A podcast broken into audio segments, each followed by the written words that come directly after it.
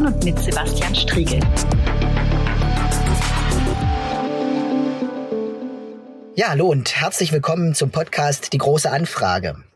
Noch immer hat uns die Corona-Krise fest im Griff. Zwar erlaubt uns die Entwicklung der Pandemie in Deutschland und auch in Sachsen-Anhalt ein paar Lockerungen und den Lockdown mit Vorsichtsmaßnahmen ein Stück weit zurückzufahren, doch die Lage bleibt fragil. Steigende Infektionszahlen kann es jederzeit auch hier wieder geben. Erste Länder zeigen Anzeichen einer zweiten Welle, äh, andere sind immer noch auf einem Plateau und es gibt sehr, sehr hohe Infektionszahlen. Äh, und wir haben in Magdeburg gesehen, dass es nur wenig braucht und schon steigen Infektionszahlen schnell wieder an, was in Folge zur Schließung von Schulen und Kindereinrichtungen führt. Die Einschränkungen, die mit dem Lockdown einhergehen, setzen uns alle unter Druck, finanziell, psychisch, emotional. Dieser Druck ist aber gesellschaftlich keineswegs gleich verteilt. Während einige materiell gut gestellt durch die Krise kommen, lastet auf anderen ein enormer psychischer und auch materieller Druck. Gerade gesellschaftliche Gruppen, die schon vor der Krise auf die eine oder andere Weise benachteiligt wurden, setzt die aktuelle Situation besonders zu. So wurde in den letzten Wochen mehrfach darauf hingewiesen, dass Frauen wesentlich stärker unter den Folgen des Lockdowns zu leiden haben als Männer. Mein heutiger Gast hat entscheidend dazu beigetragen, die öffentliche Debatte über die Folgen der Pandemie für die Geschlechtergerechtigkeit anzustoßen. Frau Professor Almdinger, schön, dass Sie da sind. Vielen Dank für die Einladung, Herr Striegel.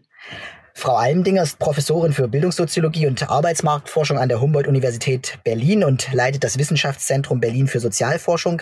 Besondere Verbreitung hat unlängst ihr Auftritt bei Anne Will Anfang Mai gefunden, wo sie eindringlich vor einer Retraditionalisierung der Geschlechterverhältnisse gewarnt hat. Frau Almdinger, welche konkreten Prognosen und Befürchtungen verbergen sich denn hinter diesem Begriff der Retraditionalisierung? Äh, Herr Striegel, es sind leider keine Befürchtungen, äh, die sich dahinter verbergen, sondern es sind harte Zahlen, die wir mittlerweile haben.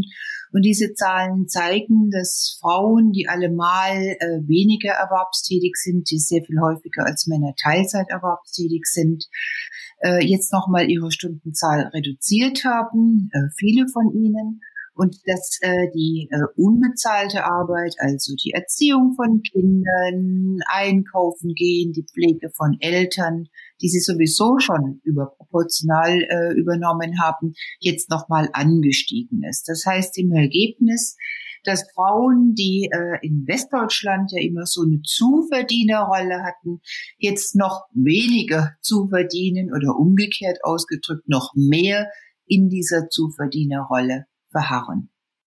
Jetzt haben Sie äh, schon etwas äh, mit aufgebracht, was ich auf jeden Fall auch nachfragen will. Äh, Sie haben auf Frauen in Westdeutschland äh, verwiesen und äh, als Sie bei Anne Will waren, haben Sie äh, auch gesagt, dass Frauen und Männer durch äh, die aktuellen Entwicklungen um 30 Jahre in Sachen Geschlechtergerechtigkeit zurückgeworfen werden. Für mich schwingt da auch die Frage mit, gibt es da einen Unterschied zwischen Ost und West? Lässt sich auch das äh, in den Zahlen abbilden? Weil mein Eindruck ist, auch die Geschlechterrollen zwischen Ost und West ja doch immer noch äh, in Teilen unterschiedlich verstanden werden, gelebt werden. Das können wir in den Daten in der Tat äh, zeigen. Deshalb muss man in diesem Fall zwischen Ost und West unterscheiden. Ich habe jetzt nicht nur von Retraditionalisierung, sondern auch von schrecklicher Retraditionalisierung gesprochen. Warum?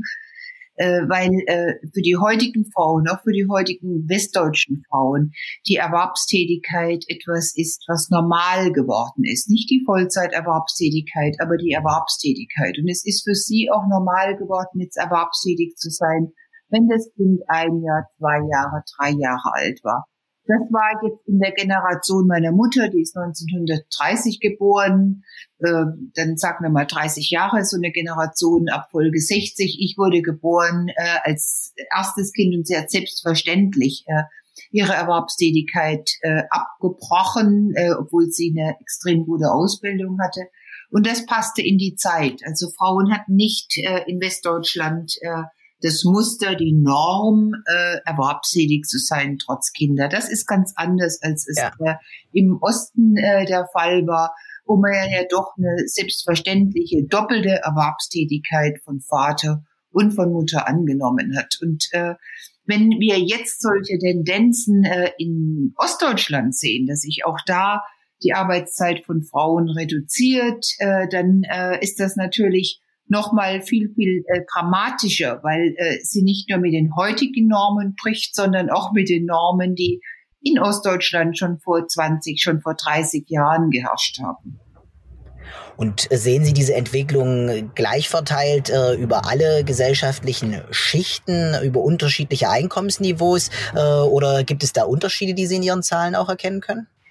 Ähm, es ist mir wichtig, äh, dass wir hier nicht über Frauen sprechen, äh, weil äh, wenn ich über Frauen spreche, die äh, jetzt entweder alleine wohnen oder die äh, äh, keine Kinder haben oder deren Kinder schon erwachsen sind, da sehen wir ja gar nicht diese großen Unterschiede zu Männern. Wir sehen sie tatsächlich insbesondere und fast ausschließlich, kann ich sagen, bei Müttern, wo sich die ganze Arbeit bald das ist das eine. Das zweite ist, wir sehen das nicht bei allen Müttern gleichermaßen. Äh, wir haben sehr, sehr viele Frauen in sogenannten systemrelevanten Berufen und das sind viele, die erwerbstätig weiter sein müssen, auch äh, wenn sie äh, in ihrer Erwerbstätigkeit überhaupt nicht geschützt werden, wenn sie also keine Gesundheitsmasken, keine Schutzkleidung und so weiter und so fort tragen können. Also die arbeiten, dafür setzen sie gesundheitliche Risiken sich aus, äh, andere dürfen nicht arbeiten oder sind im Homeoffice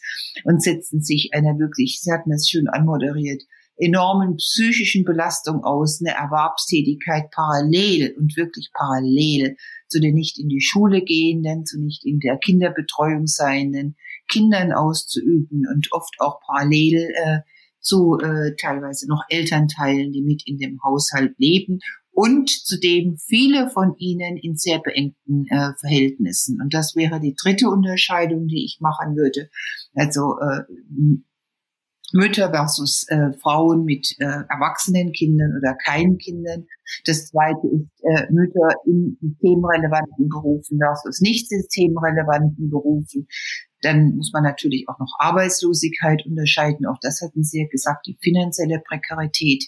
Und äh, das äh, Dritte, was man unterscheiden muss, ist, äh, in welchen Wohnverhältnissen leben die. Und da kann man sich ja sehr leicht vorstellen, dass viele sehr beengt erleben, überhaupt gar keine Möglichkeit haben, sich zurückzuziehen, ja. dass viele mit ihren äh, finanziellen Möglichkeiten auch gar keine Möglichkeit haben, sich die entsprechenden Endgeräte anzuschaffen, auch ihre Kinder digital gar nicht unterrichten können, weil den Kindern oft die Endgeräte fehlen.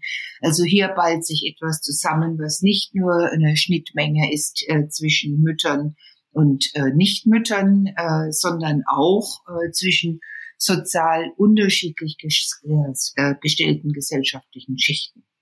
Ja, ich meine, auch meine Erfahrung wäre, selbst äh, in einem materiell sehr, sehr gut gestellten Haushalt hat äh, der wochenlange nicht, die wochenlange Nichtmöglichkeit des Schulbesuches, die Nichtmöglichkeit von Kindergartenbesuchen zu äh, heftigen Herausforderungen äh, für das familiäre Leben geführt. Ähm, und dann irgendwie die verschiedenen Dinge aus Homeoffice, Care-Arbeit äh, zu Hause in den Griff äh, zu kriegen, gemeinsam ist eine ziemliche Herausforderung. Und mein Eindruck ist, das gelingt tatsächlich nicht bei allen Familien dann auch Arbeit gerecht zu verteilen oder wahrscheinlich äh, ist es sogar so, dass es beim überwiegenden Teil äh, eben tatsächlich nicht gelingt. Das zeigen die Daten äh, eindeutig. Also der Abstand äh, zwischen ähm, Personen ohne Kinder und Personen mit Kindern unter 16 Jahren ist deutlich. Äh, aber wenn man sich dann Eltern anschaut, dann sieht man auch, dass äh, es nochmal insbesondere Mütter sind, äh, die äh, erstens mit ihrer Arbeitszeit zurückgehen. Wenn sie mit ihrer Arbeitszeit nicht zurückgehen, dann packen sie zu der bezahlten Arbeitszeit viel mehr äh, Stunden drauf an unbezahlte Arbeit, als es Männer tun, sodass der Abstand dann insbesondere nochmal größer wird. Äh, wir sehen auch, dass äh, Arbeitgeber mit Frauen nach wie vor noch anders umgehen als mit Männern. Also viel größere, das ist ja auf der einen Seite auch gut, Toleranz, aber fast auch schon so Zuweisungen äh, vollziehen, dass äh, wenn halt keine Kinderbetreuung da ist, äh, dann äh, ja, dann, dann sucht man halt andere Formen oder dann gehen sie doch auf äh, Kurzzeit und oder Kurzarbeit und, und so weiter und so fort. Also diese Geschlechterstereotypisierungen, die, wie Sie vorhin so, so schön gesagt haben, sich zwischen Ost und West auch nochmal unterscheiden, äh, legen es natürlich auch nahe, dass äh, Frauen darunter gehen, genauso wie es nach wie vor, und das ist jetzt eine gesamtdeutsche Regelung, äh, das Ehegattensplitting tut, äh, wie es diese äh, ähm, niedrige geringfügige Beschäftigung tut, äh, wie es eine kostenlose Mitversicherung tut. Also wir haben ja nach wie vor sehr viele Karotten, äh, die äh, da hängen und gepflückt werden wollen oder die sprießen und gepflückt werden wollen, äh, dahingehend, dass man zwei ungleiche Einkommen nach Hause bringt. Äh, dann sind die Steuererleichterungen besonders hoch. Aber das mag kurzfristig alles wunderbar sein. Wir müssen sehen, dass das mittel- und langfristig von teilweise katastrophalen Folgen begleitet wird. Die Jahreseinkommen sind extrem unterschiedlich, aber insbesondere wenn Sie sich dann Lebenseinkommen anschauen oder wenn Sie sich die Rente aus eigener Erwerbstätigkeit anschauen ja. und da auch noch mal Ost und West trennen. Also da sind immer noch Welten dazwischen, weil natürlich äh, die Personen, die Frauen, die jetzt im Osten äh, in die Rente gegangen sind, äh, auf ein ganz anderes Erwerbsleben zurückblicken als Westfrauen und von daher die Differenzen niedriger sind.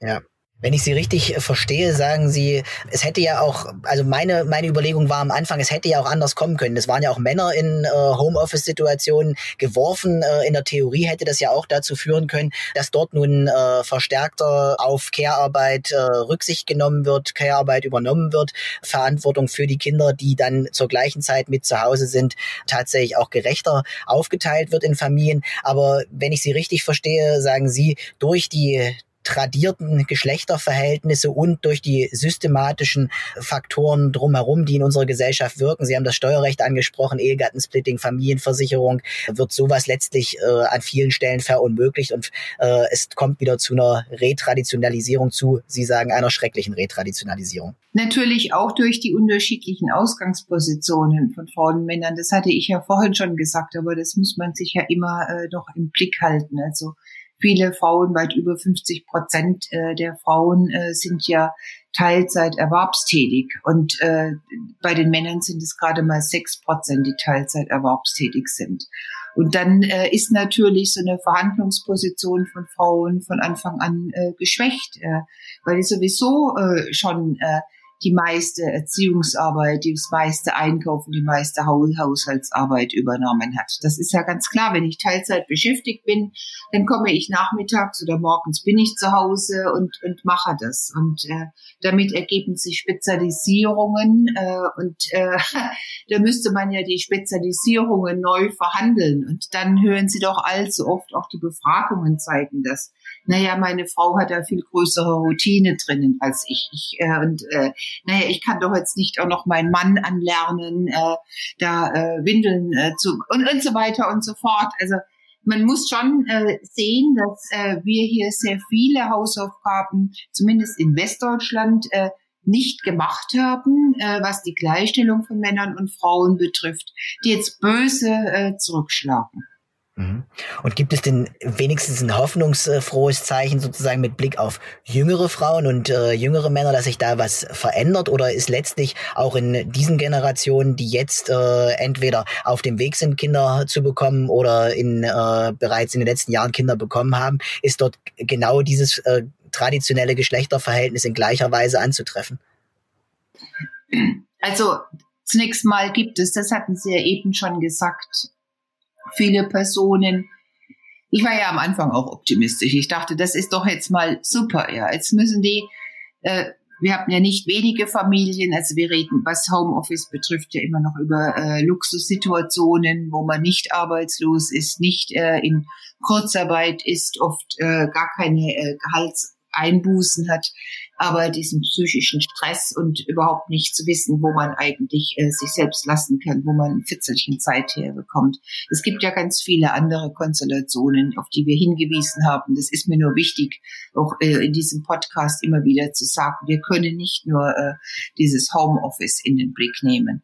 Wenn wir jetzt aber für den Moment Homeoffice äh, in den Blick nehmen und äh, Sie sagten das eben so schön, theoretisch eine Familienkonstellation, wo beide im Homeoffice sind, kann man sich ja äh, vorstellen, könnte man sich das vorstellen, dass die Männer äh, da die Hälfte äh, übernehmen der zusätzlichen Zeit, die reinkommt. Hm. Das wäre genau der Weg, äh, der mir äh, sozusagen vorschwebt, der hinführen könnte zu einer größeren Geschlechtergerechtigkeit. Äh, der würde aber anders aussehen als der Weg, den wir im Moment äh, gehen. Äh, ich glaube auch nicht bis auf Prognosen. Herr Dettling hat jetzt geschrieben, wir sind hier vor einer riesigen Zeitenwende und er hat seinen großen Optimismus bewahrt, trotz anderer Zahlen. Ähm, aber wenn Sie mich fragen, was mein Optimismus, ich bin von Grund auf eine optimistische Person, sonst würde ich da nicht über diese Sachen schon äh, so viel und so lange sprechen, dann äh, ist das für uns an der Zeit nach der Krise eine klare Familienpolitik zu schneiden. Und die würde, wenn es nach mir ginge, nicht so aussehen wie die ostdeutsche Familienpolitik, die ja doch äh, zwei Vollzeit erwerbstätige Personen setzte. Auch aufgrund äh, der Fachkräfte, die äh, unabdingbar benötigt wurden. Das wissen wir sondern äh, dass ich einen Weg gehen würde, der eher äh, zu einer niedrigeren Arbeitszeit führen würde, wo Männer weniger Stunden pro Woche arbeiten als jetzt und Frauen mehr Stunden arbeiten als jetzt und man sich äh, auf so einer Mitte träfe von 32 Stunden in der Woche. Also es ist im Prinzip ein Vier-Stunden-Tag, der zueinander verschoben wesentlich mehr Freiheitsgrade als im Moment und eine größere Geschlechtergleichheit schaffen würde der auch dazu führen würde, dass äh, der Gender Pay Gap und der Gender äh, Wage Gap und der Gender Care Gap und der Gender Pension Gap äh, sich ein bisschen schließen würde. Der Weg, den wir heute gehen, ist einer, wo wir sagen, ja, diese ganzen Lücken, die sollen eigentlich dadurch geschlossen werden, dass Frauen äh, die kompletten Lebensläufe von Männern annehmen. Also in Männerberufe Vollzeit erwerbstätig zu sein über ein ganzes Erwerbsleben hinweg. Äh, und das äh, stelle ich mir auch für die Gesellschaft äh, insgesamt als nicht den idealen äh, Weg vor, weil wir Zeit brauchen, nicht nur für uns, sondern wir brauchen auch Zeit für Kontakte, für das Engagement, für die Gesellschaft, mit der Gesellschaft. Aber jetzt wäre doch die Zeit, sich zu überlegen, wie, wie können wir jetzt dafür sorgen, dass wir, wenn nochmal so eine Krise kommt, nicht mit dieser Ausgangslage in diese Krise reingehen, ja. sondern eine Ausgangslage haben, die mit einer größeren Gleichheit äh, die Eltern äh, in diese Krise schubst, so dass sie äh, in dieser Krise äh, nicht äh, eine Ungleichheit verfestigen, die vor der Krise schon da war. Das ist mir ganz wichtig. Das finde ich spannend, dass Sie sagen, es geht nicht darum, äh, dass Frauen den äh, Lebenslauf oder die Lebenswirklichkeit von Männern kopieren sollten, dass das quasi gesellschaftlich das Erstrebenswerte wäre, sondern dass man gemeinsam guckt, was kann anders gestaltet werden, wie kann auch mit weniger Arbeit eine Gesellschaft, also mit weniger Erwerbsarbeit eine Gesellschaft funktionieren und äh, wie kann daran anknüpfend auch mehr eigenes Engagement für Gesellschaft möglich werden. Das finde ich einen spannenden Ansatz, weil es eben nicht versucht, äh, eine Kopie des einen, was bisher gelebtes Modell von sehr, sehr vielen Männern ist, äh, her herzustellen, sondern tatsächlich nochmal einen eigenen Weg zu gehen. Nun frage ich mich, was könnte oder wie mit welchen Hebeln kann Politik arbeiten, ähm, an der Stelle auch tatsächlich zu neuen Anreizsystemen zu kommen, eben die nicht äh, versuchen, traditionelle Geschlechterverhältnisse zu zementieren oder die quasi für alle attraktiv zu machen. Äh, an welchen Hebeln kann Politik auch sehr effizient agieren, um tatsächlich sowas zu ermöglichen. Denn darum muss es ja Politik gehen, äh, Ermöglichungsstrukturen zu schaffen. Ja, äh, zunächst mal äh, würde es meines Erachtens notwendigerweise überhaupt nicht bedeuten, dass man weniger arbeitet, also bezogen auf die Gesellschaft, der Gesellschaft zur Verfügung gestellte Erwerbsarbeit, weil das Arbeitsvolumen, das ist mir schon wichtig. Das würde sich dadurch nicht reduzieren. Ja, also ich habe das ja mal ausgerechnet. Ich habe einfach die, die geleistete Arbeitszeit von Männern addiert zu der geleisteten Arbeitszeit von Frauen und das dann durch zwei geteilt und dann kommt so etwas wie eine 32-Stunden-Woche raus. Äh, ich glaube zudem, dass die äh, so geleistete Arbeit äh, produktiver ist äh, und auch innovativer sein könnte, weil ähm, wir ja alle von uns wissen, dass äh, irgendwo unsere Produktivität auch endlich ist und dass wenn wir mal dann äh, Ruhephasen haben, wo wir was anderes machen können, äh, da mit äh, ganz anderem Elan reingehen. Ich möchte noch einen weiteren Punkt machen. wir waren jetzt, viele von uns waren jetzt, ich war es, sie waren es wahrscheinlich äh, weniger als ich, weil sie äh, viel stärker unterwegs sein müssen, aber ich war jetzt tatsächlich vier Monate lang im Homeoffice.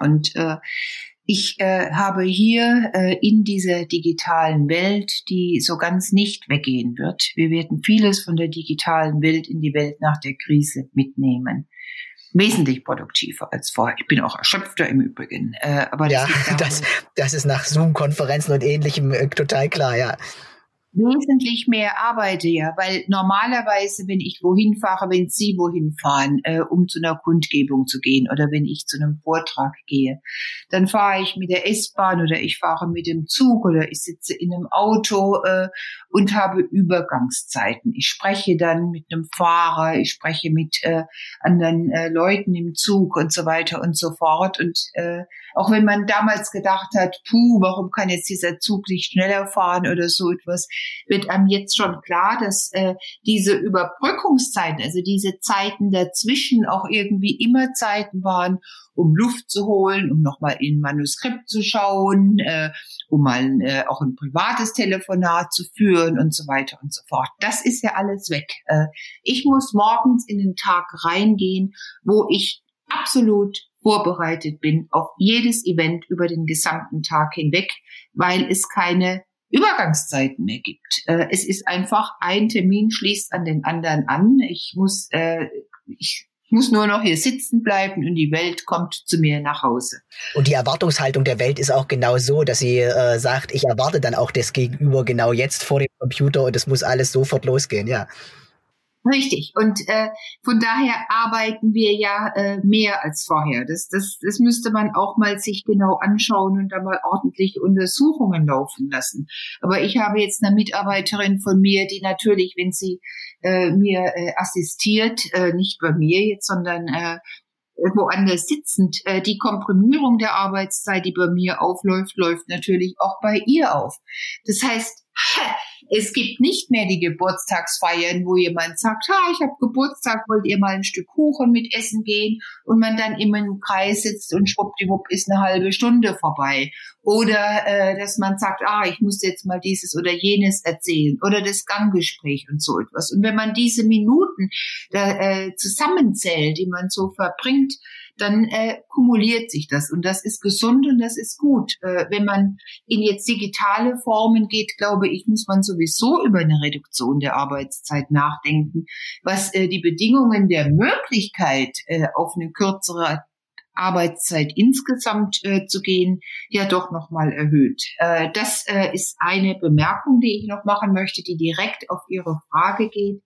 Wie äh, schaffen wir weitere Anreizsysteme? Ein Anreizsystem mussten wir nicht schaffen. Das ist die Digitalisierung. Das ist äh, die größere Vertrautheit mit den ganzen Techniken, die wir jetzt benutzen. Und alle, die in unserer Situation waren, in ihrer, in meiner, das sind ja nicht wenige und weit äh, oder in vergleichbaren, äh, sind jetzt äh, technisch äh, wesentlich besser äh, ausgestattet äh, von den Kompetenzen her, als sie sind.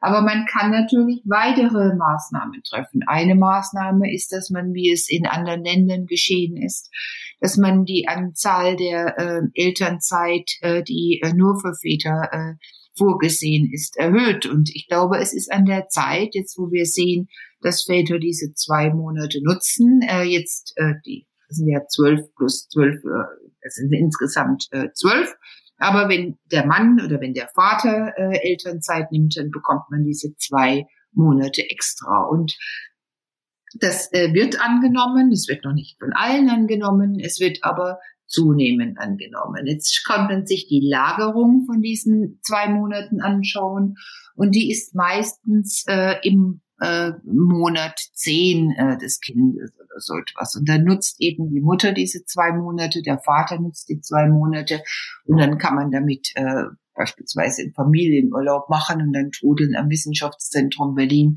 wunderbare Postkarten ein, dass wir grüßen junge, glückliche Eltern von da und da. Und ich kriege hier wirkliche Steuerungsprobleme, weil äh, Personen, die keine Kinder äh, haben wollen, die keine haben können äh, und so weiter und so fort, dann sagen, ja, wieso können die jetzt diese gemeinsame zweimonatige Auszeit haben und ich äh, habe das nicht, weil die Bedingung dafür ein Kind ist. Also er, es ist, äh, wir müssen da glaube ich, viel stärker incentivieren, dass Männer auch früh im Leben von Kindern tatsächlich Verantwortung übernehmen. Und da wäre eine Umstellung von diesen zwölf auf zwei zu acht und vier beispielsweise ein Weg, äh, der in diese Richtung gehen würde. Wir müssen, äh, was weitere Incentivierung betrifft, vorhandene Anreize abbauen. Ich hatte das Ehegattensplitting schon genannt. Äh, ja. Das äh, wäre für äh, neu gründende Familien, so würde ich das, glaube ich, anmoderieren, würde das entfallen. Man könnte andere Familiensplitting oder sonstiges setzen, aber nicht was, was direkt an, an Frauen und Männern und deren unterschiedliche Bezahlung ansetzt. Das finde ich falsch. Auch diese ganze geringfügige äh, Arbeit äh, muss man anders fassen, die äh, kostenlose Mitversicherung muss man anders fassen. Da hat man schon äh, ganz schön viel. Und man muss bei Arbeitgeberinnen und Arbeitgebern anklopfen und sagen, also äh, könnt ihr denn nicht äh, sehr lukrative Karrierewege entwickeln, die trotz einer gehobenen Teilzeit in Führungspositionen führen, weil das ist ja das, was sehr viele Männer, so jedenfalls unsere Befragungen, äh, davon abbringt, äh, Teilzeit überhaupt in Erwägung zu ziehen, weil sie sagen, mit Teilzeit komme ich nie in eine Spitzenposition. Äh, das ist aber ja eigentlich nicht absolut miteinander notwendigerweise verknüpft. Also ähm, ich weiß, von was dann diese Männer sprechen. Das nennt man im Englischen diese Mummy-Tracks, dass man sagt, man hält die Mütter im Arbeitsmarkt und die kommen dann auf so eine mittlere Management-Ebene. Aber richtig Spitzenpositionen erreichen sie nicht. Ja. Äh, wir könnten sehr viel mehr an geteilter Führung beispielsweise ansetzen, dass sich zwei äh, Führungsaufgaben äh, teilen. Sagen wir mal, beide arbeiten dann 75 äh, Prozent oder 80 Prozent haben einen Tag Überschneidung oder zwei Tage dann sogar Überschneidung. Das sind alles Dinge, die jetzt in der digitalen Welt doch wunderbar funktionieren und wo wir zu große äh, Hemmschwellen haben, zu wenig innovativ sind, äh, uns zu wenig trauen zu Lasten unserer Familien und zu Lasten auch, finde ich, der äh, Produktivität äh, und Innovationskraft unserer Arbeit. Äh, also ich habe da eine ganze Palette von Dingen, die man äh, ansetzen könnte, um zu incentivieren. Übrigens äh, tatsächlich auch welche, wo man Arbeitgebern und Arbeitgeberinnen sagen könnte, das ist nicht zu eurem Schlechteren, sondern ganz im Gegenteil, das hilft euch, Leute. Ja, ich glaube, dass es tatsächlich auch gelingen kann, auch aus der Position eines äh, Arbeitgebers heraus. So eine Fraktion funktioniert ja an manchen Stellen auch wie ein kleines äh, Unternehmen. Kann man schon sagen, da gibt's Modelle, in denen solche Dinge auch besser gelebt werden können, andere Möglichkeiten geschaffen werden können, wo man flexibler werden kann. Ich bin noch ein bisschen skeptisch, wenn es um Berufsgruppen geht, die nicht eine klassische Leitungstätigkeit haben äh, oder wo es äh, um Bereiche geht, wo tatsächlich auch sehr viel Präsenz notwendig ist und wo uns ja heute auch schon an ganz, ganz vielen Stellen äh, auch Fachkräfte fehlen. Äh, ich gucke auf den gesamten Bereich Kinderbetreuung, Schulen, wo es ja weiterhin auch ein Übermaß an Präsenzzeit geben wird. Äh, wie sich das dann organisieren lässt, aber auch, glaube ich, da kann man Lösungen finden, wenn man sich miteinander hinsetzen würde und tatsächlich gucken würde, was hindert konkrete Menschen dran, auch andere Arbeitszeitmodelle für sich zu finden. Da kann ich Ihnen nur äh, mehr als zustimmen. Also wenn wir an die Schulen denken, dann kann man, äh, wie es auch in anderen Schulsystemen äh, schon sehr erfolgreich gemacht ist, äh, jetzt nicht in dieses Entweder-Oder, also entweder diesen miserablen äh, oder teilweise miserablen Unterricht äh, in der Corona-Zeit äh, oder dann wieder alle voll in der Schule. Wir wissen, dass digitale Lehrmaterialien auch äh, ihre Stärken haben, insofern, dass sie äh, dann erlauben, äh, mit Personen also so Lücken zu schließen und so weiter. Man kann den Lehrer- und Lehrerinnenberuf attraktiver ausgestalten, insofern, dass man äh, da dieses äh, Lehrer-Bashing, welches wir ja nach wie vor haben, äh, von vornherein irgendwie dadurch unterhebelt, dass man Schulen, Sie hatten eben das Wort Kleinbetrieb benutzt, äh, viel stärker äh, unterstützt mit Sozialpädagogen, mit Psychologen, äh, viel stärker auch unterstützt, äh, indem man äh, Freiwillige von Schulen oder von Studierenden da reintut. Also ich, ich denke, dass wir da äh, viele Potenziale, die Schulen hätten zur Entlastung der Lehrerinnen und Lehrer und äh, noch, noch gar nicht so richtig äh, mitdenken.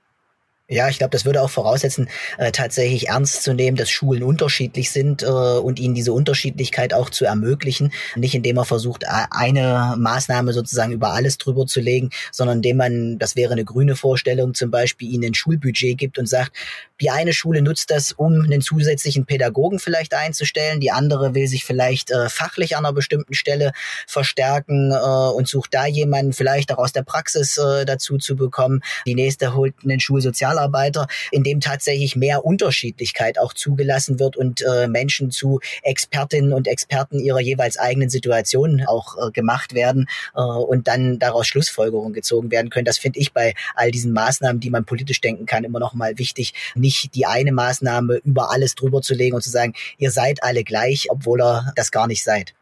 Ich kann da Ihnen nur zustimmen. Wir haben ja äh, sehr ungleiche Gegenden, in denen diese Schulen tätig sind, in denen Lehrerinnen und Lehrer tätig sind. Also wenn ich jetzt hier in Berlin beispielsweise um die komische Oper einen Radius von einem Kilometer ziehe, dann habe ich Schulen, die fast ausschließlich äh, von Kindern mit Migrationshintergrund oder aus äh, weniger privilegierten Elternhäusern kommen und habe auf der anderen Seite äh, Schulen, die äh, wirklich äh, durch den Reichtum der Kinder äh, strotzen. Also und wie, trotzdem tendieren wir dazu, dass wir Ungleiches gleich behandeln. Und wir müssen den Mut haben, und so kann ich Sie auch, ich weiß jetzt nicht, ob ich das verfremde, was Sie sagten, aber den Mut haben, Ungleiches auch ungleich zu behandeln. Das heißt, eine viel stärkere Forderung äh, reinzugeben äh, in Schulen in weniger privilegierten Gegenden, äh, so dass man sich da die notwendige Hilfe holen kann, aber auch gleichermaßen äh,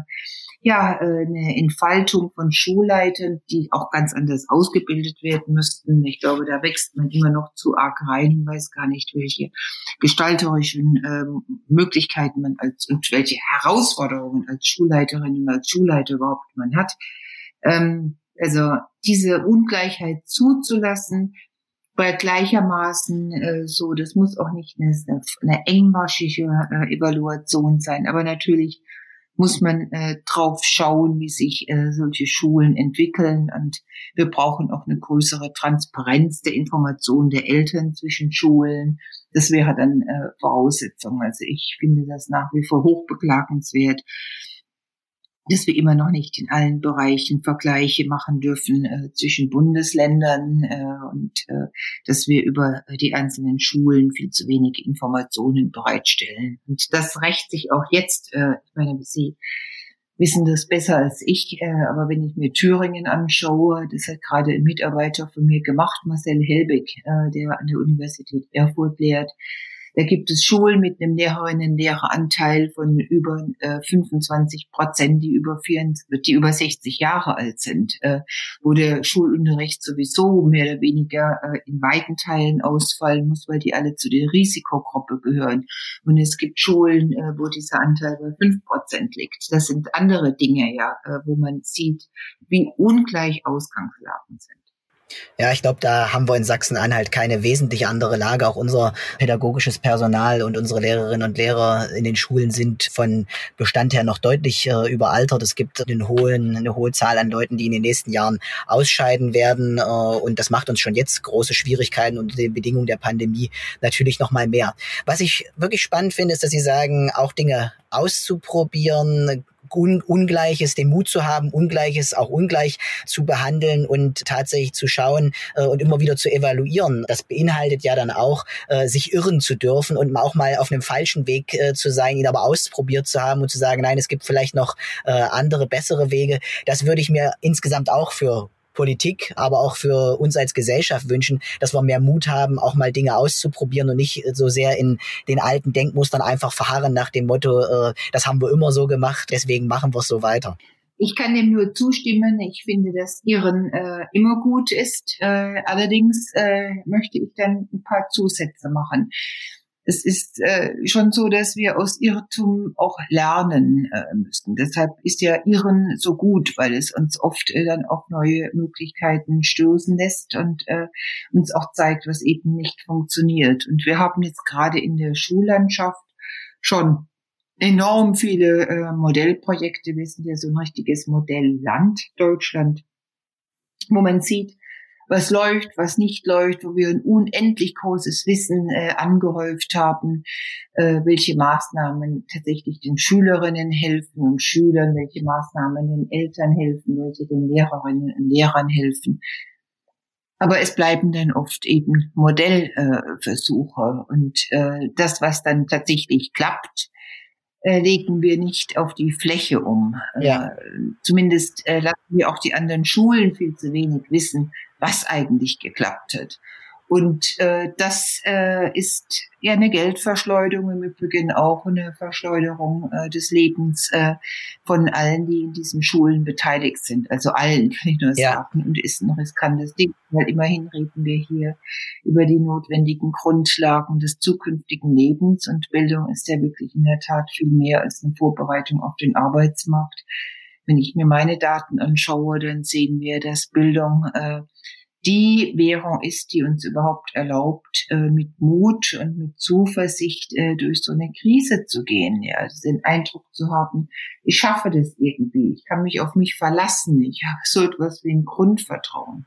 Das, was Resilienz letztlich auch schaffen kann äh, für solche Krisensituationen ja, wenn Sie den Resilienzbegriff äh, benutzen möchten. Also wir haben das, ich habe so ein kleines Buch geschrieben mit äh, Daten aus einer sogenannten Vermächtnisstudie, wo wir uns, äh, das heißt die Vertrauensfrage, wo wir uns angeschaut haben. Also wer äh, stellt eigentlich solche Vertrauensfragen? Wer äh, traut anderen äh, Personen, die er oder sie nicht kennen? Und da ist die Variable, die äh, den meisten Unterschied macht, tatsächlich die Bildung. Es ist nicht das Einkommen, äh, es ist nicht das Geschlecht, es ist nicht der Migrationshintergrund oder sonstiges. Ähm, also es ist wirklich das, was man so als Rüstzeug äh, im Leben früh mitbekommen hat. Und wir werden diese Folgenschäden von Corona, äh, was Bildung betrifft, äh, tatsächlich voll erst in ein paar Jahren sehen können.